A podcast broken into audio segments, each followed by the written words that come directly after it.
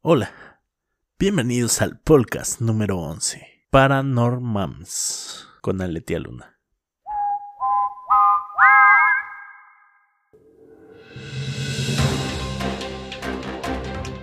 Estas son las noticias de la semana. Messi sale del Barcelona. ¿Y tú? ¿Para cuándo sales de mi mente, bebé? Anuncian la rifa oficial del avión presidencial. Yo sí voy a comprar boleto nada más para ver qué pasa. decomisan submarino colombiano lleno de cocaína. Ese sí traía el relleno cremosito. Y a continuación, con toda su buena vibra y desde el otro lado del arco iris LGBTI QW Oh My God What the Fuck Barbecue, aquí está Eric Zamora con el clímax. Muchísimas gracias, profesor Moreno. Usted tan chulo como siempre y yo más mentiroso que nunca. Mi nombre es Eric Azamora y esto es el clímax de la República Mexicana. Esta semana se registró una prolongada precipitación de carcajadas en el estado de Querétaro provocada por el reciente fenómeno no natural del autocinema. La precipitación llegó a su máximo esplendor cuando nos dimos cuenta que las películas proyectadas eran piratas. Algunos de los asistentes declararon, al chile nosotros nomás veníamos a coger. Muy mal la verdad, la verdad. La película decía ahí abajo pelispedia.com y pues la verdad se ven mejor en Cuevana. Una fuerte ola de ignorancia azota el zona centro del país provocada por el fenómeno meteorológico mejor conocido como Elsa la discriminadora, homófoba, radical, odiadora, profesional Méndez. La diputada volvió a encender al pueblo que no representa, pero ella asegura que sí, al presentar la iniciativa que dictaminaría el inicio de la infancia desde la etapa prenatal. Esto quiere decir que si usted come caviar o huevitos estrellados, en realidad está devorando niños indefensos. Y eso, y eso, a la diputada Méndez le parece terrible. Más terrible que decirle a un homosexual que representa una aberración natural. Escuchemos la declaración de un embrión de una semana. Muchas gracias, embrión sin extremidades ni sinapsis. Frente frío devastador proveniente del gigante del streaming Don Netflix quien nos dejó helados al publicar el póster y sinopsis de Cuties, una producción francesa que explora el crecimiento adolescente de unas jovencitas que practican twerking. Alguien la cagó y lo que Netflix publicó se veía y sonaba blasfemo. Asqueroso, pedófilo, qué verga estoy leyendo. El CEO de Netflix declaró una disculpita, contratamos a los traductores de Visit México e hicieron puras chingaderas. Mom, I'm in Acapulco.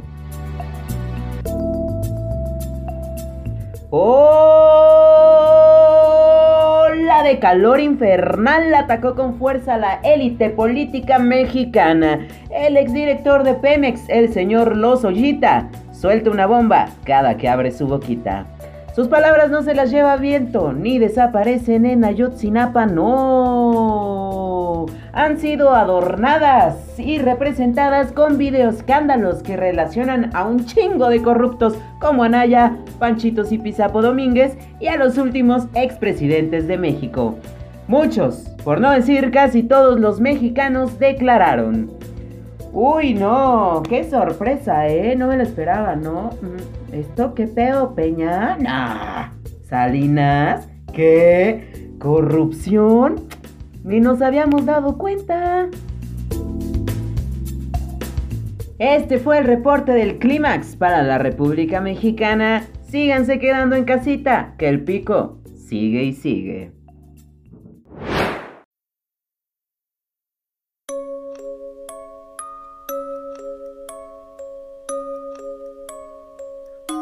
Hola amigos del podcast, hoy estamos de ciernes porque tengo a mi primera invitada oficial. Tenemos a Eric Zamora también, pero ya como de regular, entonces este es muy grato para mí presentarles a la primera invitada, Aletia Luna. Buenas noches, Aletia, ¿cómo estás? Oli, buenas noches. Bien, bien, ¿y tú? ¿Cómo estás? Muy bien, tanto tiempo sin saber de ti. Ya sé, te hace como medio año. Hace muchísimo tiempo. Este, Muchísimo. Les comento, Aletia es comediante. Ya desde hace cuánto, cuánto llevas en la comedia, Aletia? Ah, ya llevo cinco años, cuatro, cuatro, más cuatro o cinco años. Cuatro o cinco años, así. La edad de comediante es como la edad real. Todo el mundo se rasura años y se quedan estacionados en otras cosas porque. Así, con esto del 2020 estamos todos de acuerdo que no cuenta, ¿verdad, Aletia? No. No, no, este año no lo estoy contando, o sea, llevo ayer, o sea, no. Para nada. Sí, perfecto. En fin, a lo que nos truje. Venimos a hablar de lo paranormal. ¿Por qué te gusta lo paranormal? Me encanta sentir miedo, me fascina. Aparte, me, o sea, me gusta, o sea, esa sensación que te causa, o sea, porque en el día no te asusta nada. Bueno, a mí sí, pero Ajá. eh, me encanta esa sensación de que el diablo se te puede parecer, o fantasma, de Slenderman, O sea, o cosas más realistas también. tú piensas, esto está muy aburrido, pero todo adquiere diversión si el diablo de repente se aparece, así random, ¿no? Sí, claro, o sea, yo puedo estar en mi casa comiendo y que se me, o sea, tener la idea de que se me apareció el diablito.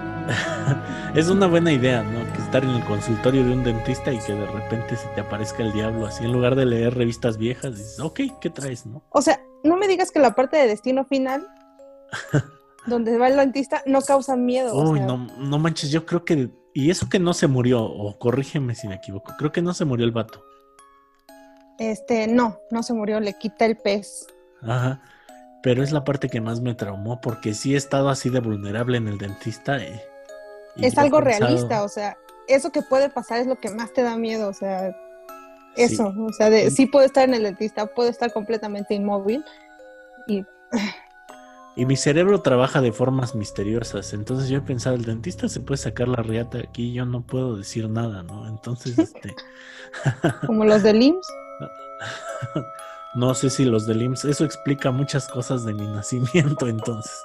No veías las noticias, decían así, que dormidos tenían así con sus pacientes y yo, ay, Oh, qué horror. Bueno, entonces, cuéntanos una historia que involucre algo paranormal. Mm, bueno, una historia como específica así de donde yo nací, yo nací en Oaxaca. Ajá. Y en Oaxaca está Etla. Es eh, un municipio. Es un municipio. Y ahí- ¿Cuántos municipios tiene Oaxaca? Tiene un chingo, ¿no? Tiene más de 500. No mames. Y la gente de Querétaro con nueve ya, así de, no me sé Ezequiel Montes, chinguen a su madre. Pero bueno, continúa, por favor. Tiene más de 500 y bueno, en uno de ellos está Etla. Y está el castillo de Etla, ah, no mames, el es un castillo. de Etla. castillo, Ajá. es un castillo, ¿lo ves? Y es un castillo de colores, con torres y así, está, parece Disneyland. Hey, Disneyland Sí. oaxaqueño. Eh, quesadillas de grillo y Hay memes de eso, de, del castillo de, De- Etla. sí, de, este, eh, fui a Disney, algunos dirán que es Etla, porque el castillo es así de colorido, es, lo, Ah, pues ese es un castillo. sí, lo voy a googlear. Lo voy a googlear nada más para Sí. ver que, en, de dónde eres, de la realeza de Etla. No, no, no, pues, yo no era de Etla, o sea, creo que nada más a ver ese castillo fui, pero Ajá. ese castillo, bueno, eh, dicen que un señor se encontró con unos duendes y Pero ¿qué estaba haciendo el señor? era un señor X, X estaba ahí. eh, era un Siendo Paul del Moreno, baño. así de, Paul Moreno y se le aparecieron los duendes. no, no. Total que. A mí no se me pueden aparecer los duendes. ¿Por qué no? Porque no se me han aparecido.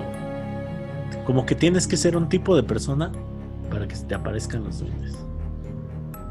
Tienes que ser un Mm. viejito siempre, siento. Pues sí, él estaba grande. Todavía, porque Bingo. Ajá. estos duendes le dijeron que le iban a dar dinero a cambio de les- que les construyera un castillo. Ajá. Y el señor lo hizo. O sea, el viejito Pero- se aventó todo el castillo solo. No, mandó a construirlo, o sea, a- con el dinero. Ah, no Pero manches. este castillo nunca se ha terminado de construir.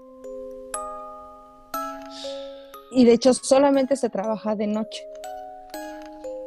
Ah, qué raro está eso. Pero, Y que, o- sea, los trabajadores construyen todo, pero los duendes siempre como que lo van arreglando y arreglando porque nunca les gusta, nunca les gusta cómo queda. ¿sabes qué? Yo siento que los duendes son mexicanos.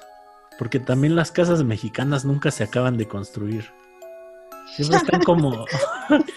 Está la planta baja y otro piso por si a los hijos les va mal y ahí dejan los castillos salidos. Hay hasta de tres pisos, de siguen construyendo, ¿no? Eh, Hay para que viva, viva el perro y el tanque del agua y otra Claro. posible escala, o sea. Compran 10 metros cuadrados y todo hacia arriba. eh, y acá es donde va a envejecer Paul, ¿no? Por ejemplo, mis papás así ya me pusieron un cuarto. que es estar en su lecho de muerte, Paul. Eh, sí, ahí, por Sí, si parece que va mal un- en la vida. O sea, sí. Y entonces ha ido Mm. gente a visitar el castillo. Lo que pasa es que muchos empezaron a hablar de eso, de que este, pues, lo había hecho con el dinero de ellos y aparte sigue, sigue construyendo, ¿no? Y toda esta historia como que tomó más fuerza porque el castillo se volvió una casa de préstamos. A la madre, o sea, está generando dinero de todas las formas posibles. para seguir construyendo. No manches. Pero, o sea, ¿tú has visitado el castillo alguna vez? Sí, ¿Y qué es lo que tú dirías le falta al castillo para estar finalizado? el castillo está feo. O sea, mm, creo que le sobra. No, Es- no siento que le falte. Otra prueba mexicana, ¿no? De que ya tu casa estaba bien y no sé por qué le pusiste esa terraza que ni iba. Es que si lo buscas, o sea, es un Ajá. castillo que no, o sea, A ver, lo Está- estoy está- googleando. está muy raro. A ver, vamos a ver para la gente que nos está escuchando. Ah, la madre, sí está bien raro. y sí, Sí, está bien bizarro. y como les decía, sí, se ve así como obra negra de tres cuartos. O sea, Pero si ves la parte de atrás, se sigue construyendo, o sea, está construyendo, se sigue, sigue generando. es como el castillo de Disney, pero como Versión con una combinación hindú, ¿no? Los, las- los colores son como hindús. Justo eso. Justo eso. ¿Qué pedo? Es un castillo muy raro, es ya color naranja con rojo, amarillo. Y atrás sí se ve, parece obra negra porque está todo gris, o sea, de que todavía no se ha pintado esa parte. Ahora, hay muchas clases de duendes, se supone. ¿Sabes qué tipo de duendes son los que mandaron construir el castillo? No, creí Duende que nada más había unos. No, de, de hecho aquí tenemos unos un episodio de, de duendes mexicanos y hay el aluche, si, si te acuerdas del monito ese que luchaba con tinieblas, Sí, es un tipo de duende, por ejemplo. Pero casi toda la gente que ve duendes suele creer en otras cosas, ¿no? O suele ver otras, no nada más ven un duende, ven otras cosas. en chaneques. Ándale, ¿qué es un chaneque?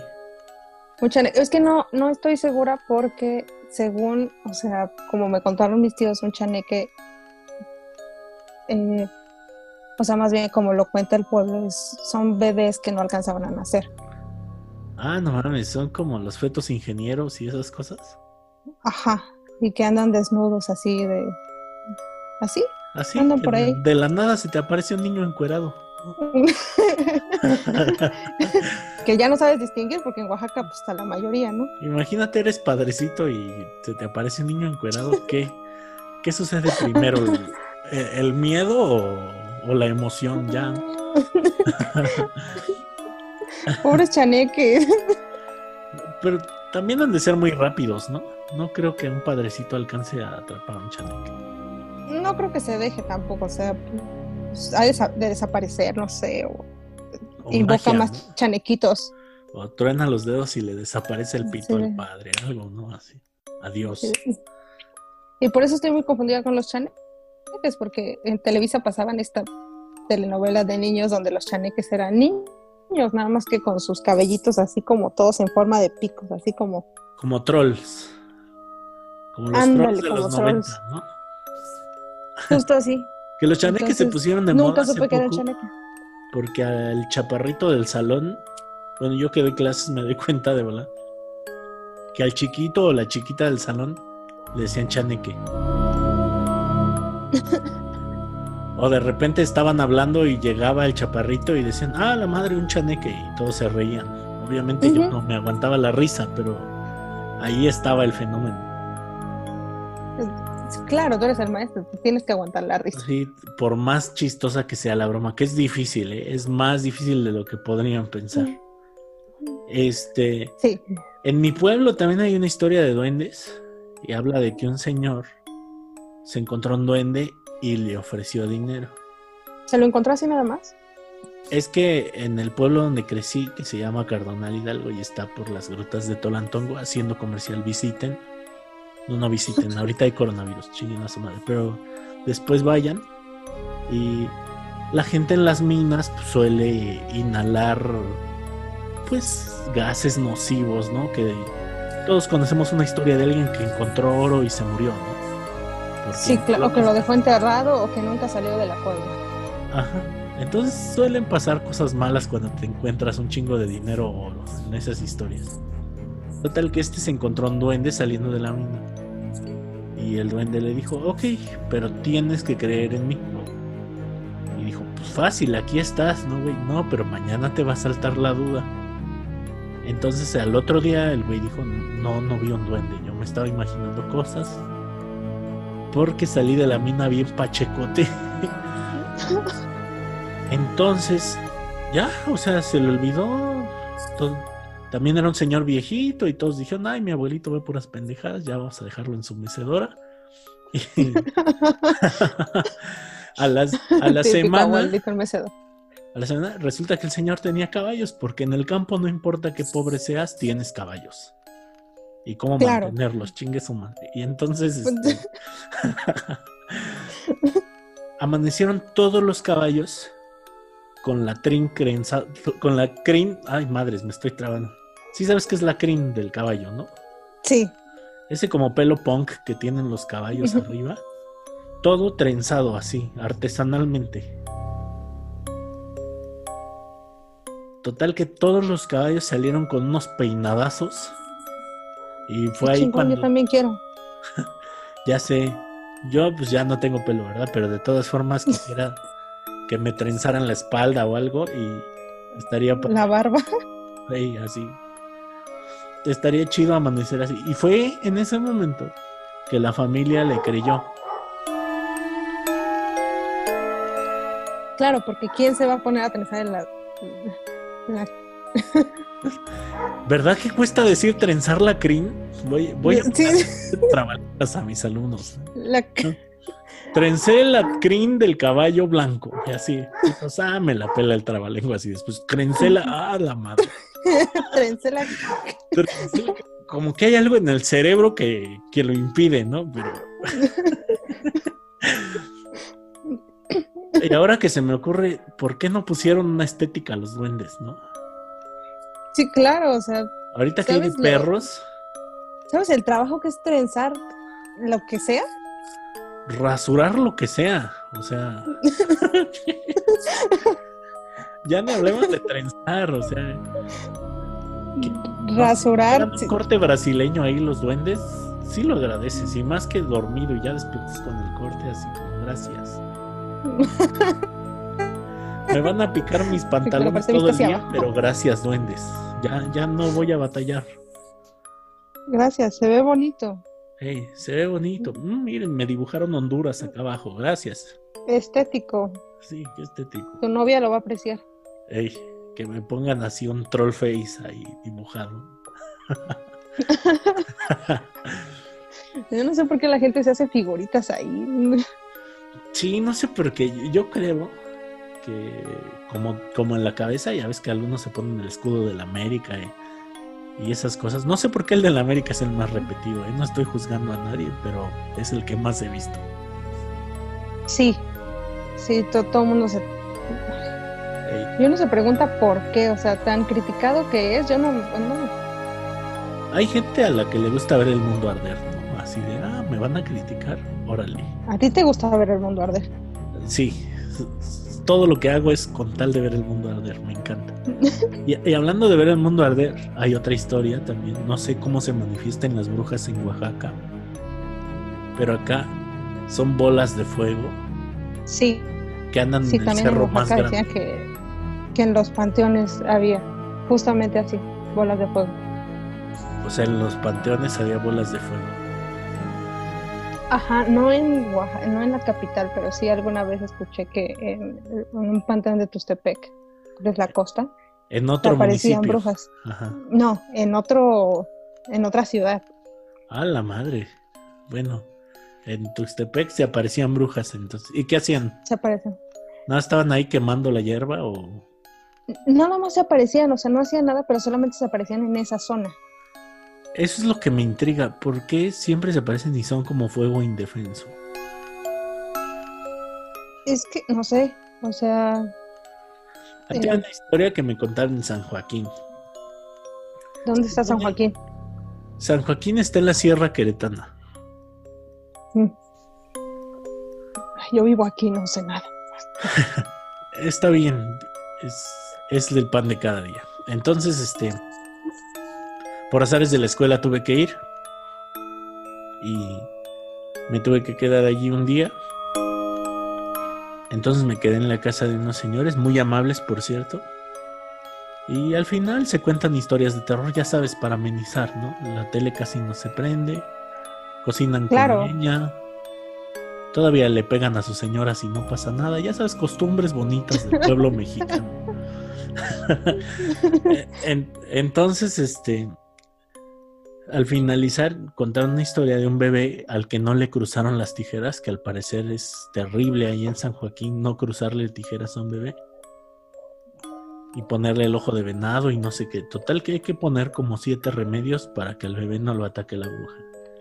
Y a alguien se le olvidó poner las tijeras en cruz, que en las ciudades es el equivalente de no cerrar la puerta, ¿no? Y y dejé la puerta abierta y nadie se metió de puro milagro, gracias. Pero aquí una bruja sí detectó de volada. Entonces escuchó que cayó como un guajolote en la azotea. Y, o sea, se escucharon así plumas y todo. Como si fuera la bodoquito con alas, ¿no? Así un chingadazo. ¿Cómo se escuchan las plumas? ¿Nunca has escuchado una gallina volando? O sea, ajá, así de. Sí, sí, sí. Así. Disculpen mi pobre imitación. Ah, pero es como una metralleta de plumas, ¿no? Total que cae, cae el, guajolote gigante, o así lo escucharon, y todos se pusieron tensos, pero ya nadie de la familia se puso, se pudo mover. ¿Qué pasó? Pregunta, ¿guajolote es lo mismo que pavo? Sí. Tenía esa duda. Bueno, en Querétaro guajolote es un pambazo. Te lo Una guajolota. Guajolote es una torta de tamal. Sí. exactamente. En todos los lugares, menos en Querétaro, es una torta de tamal. Sí. Y creo que en San Luis también. Saludos a la gente. Están pegaditos. Este. Entonces, guajolote cae y nadie se pudo mover. Entonces el niño se escuchó que lloraba y forcejeaba. Después de mucho rato se escuchó que se fue volando lo que sea que haya aterrizado. Y todos se quedaron dormidos por la magia de la bruja. Y cuando despertaron... ¿De la bruja de fuego? Sí. Sí, pero que después se volvió un guajolote y que después, cuando despertaron y fueron a revisar al niño, el niño traía pelo verde en las manos y así estaba arañado. Ah, se defendió el niño. Sí, el niño al parecer había Como Harry tomado Potter. Kung Fu. Sí, O sea, más chafa, porque pues no, no hizo un daño tan fuerte como el que Harry Potter le hizo a Voldemort, pero sí le claro, no fue un horrocrux ni nada, pero se defendió, le arrancó los pelos Pero este niño había visto Mariela del barrio y sí dijo, le jalo las greñas y... y me voy a defender. Ajá. A mí nadie me va a llevar. eh, yo agarro greñas, o sea, nos vamos a ir aquí raspados. Y esa es la historia del niño que vivió. Sí, el niño que vivió. Nunca, o sea, nadie de los que te cuenta la historia te dice qué niño. No, es de- que esa siempre es la incógnita de todas. De alguien vio en algún lugar que se llevaron a este niño que nadie sabe quién es, pero pasó. Pero ¿sabes por qué creo? Porque si fueras el niño de la bruja te harían bullying. ¿Por qué? A ver, peleaste con una bruja, De todas O sea, formas. te agarraste a madrazos con una bruja, sobreviviste. O sea, todos se, pues, todos se quedaron inmóviles menos tú porque eres Pero tus papás son los Saiyajin. imbéciles que no cruzaron las tijeras, o sea. que no cruzaron las. Es ¿Cómo como no tomar ácido fólico ahí en San Joaquín. ¿Cómo cruzas unas tijeras? Las tijeras ya son Pues cruzas. ya nada sea, más ya son las cruzadas. abres y ya. Es así de neta, mamá, no pudiste nada más. O sea, ahí estaban las Que eso es lo más, o sea, todas las tijeras siempre están abiertas, o sea, Sí, ¿verdad? No sé por qué alguien la cerró. Tenía una steak, una pollería o algo así y se les ocurrió así. Ay, estas están abiertas. De esos papás, ¿no? Que al final. las voy a Ay, cerrar. siempre dejan prendidas las luces y abiertas las tijeras. Vamos a, a cerrar las tijeras y apagar las luces. O a lo mejor lo hicieron a propósito. Ah, pu- puede ser. Es una forma muy ingeniosa de abortar, si es cierto. Sí, claro, es como una Ah, muerte. Mira, ya, ya nació el niño, pero... no, no, no, qué cosas horribles me estás diciendo. pero vamos a cerrar las tijeras y ya no pasa nada, nada más. Ponte audífonos. No, pero se a van a llevar al niño. Tú ciérralas, tú cierras Sí. tijeras. Ten, ponte estos audífonos y ya descargué toda la discografía ya, de ya Luis somos Miguel. muchos, Sí. ya son. Muy bien, muchas gracias Aletia. Y esperamos poder hacer esto cada mes, cada mes y medio, ¿te parece bien? Cada mes y medio, sí. De, de otras cosas. Sí, de cosas diferentes. O también Sin más cosas tanto. paranormales. Cosas, más cosas paranormales que nos diga la gente, ¿no? Por supuesto. Órale, pues entonces nos despedimos. ¿Cómo te encuentra la gente en redes? Estoy como Aletia Luna y en Instagram como arroba aletial. ¿Qué significa Aletia? Verdad, en griego. ¿Y Luna? No, no es cierto. Este. Eso es todo, amigos. Eh, nos despedimos de esta edición del podcast. Escuchen la sección que viene si es que pongo otra sección. Si no, nunca van a escuchar esto. Adiós. Hola, soy el doctor Juan Pérez, y yo, como tú, estoy preocupado por la salud de mi familia. Los virus recientes nos han demostrado que la ciencia es débil y requiere ayuda de fuerzas superiores, fuerzas más poderosas que el entendimiento. Aquí en El Médico Brujo contamos con lo mejor del mundo de la medicina y hechicería. Amarres de Valium, paracetamol para el aura, quiropráctico vudú, entre otros. Además, gracias a nuestro sistema de oclumancia, no hagas cita. Nosotros ya sabemos que vas a venir. ¿Tienes alguna duda? Desde tu Ouija marca 666 dentro de un pentagrama invertido o visítanos por medio de viaje astral. Recuerda que 666, dame tu alma.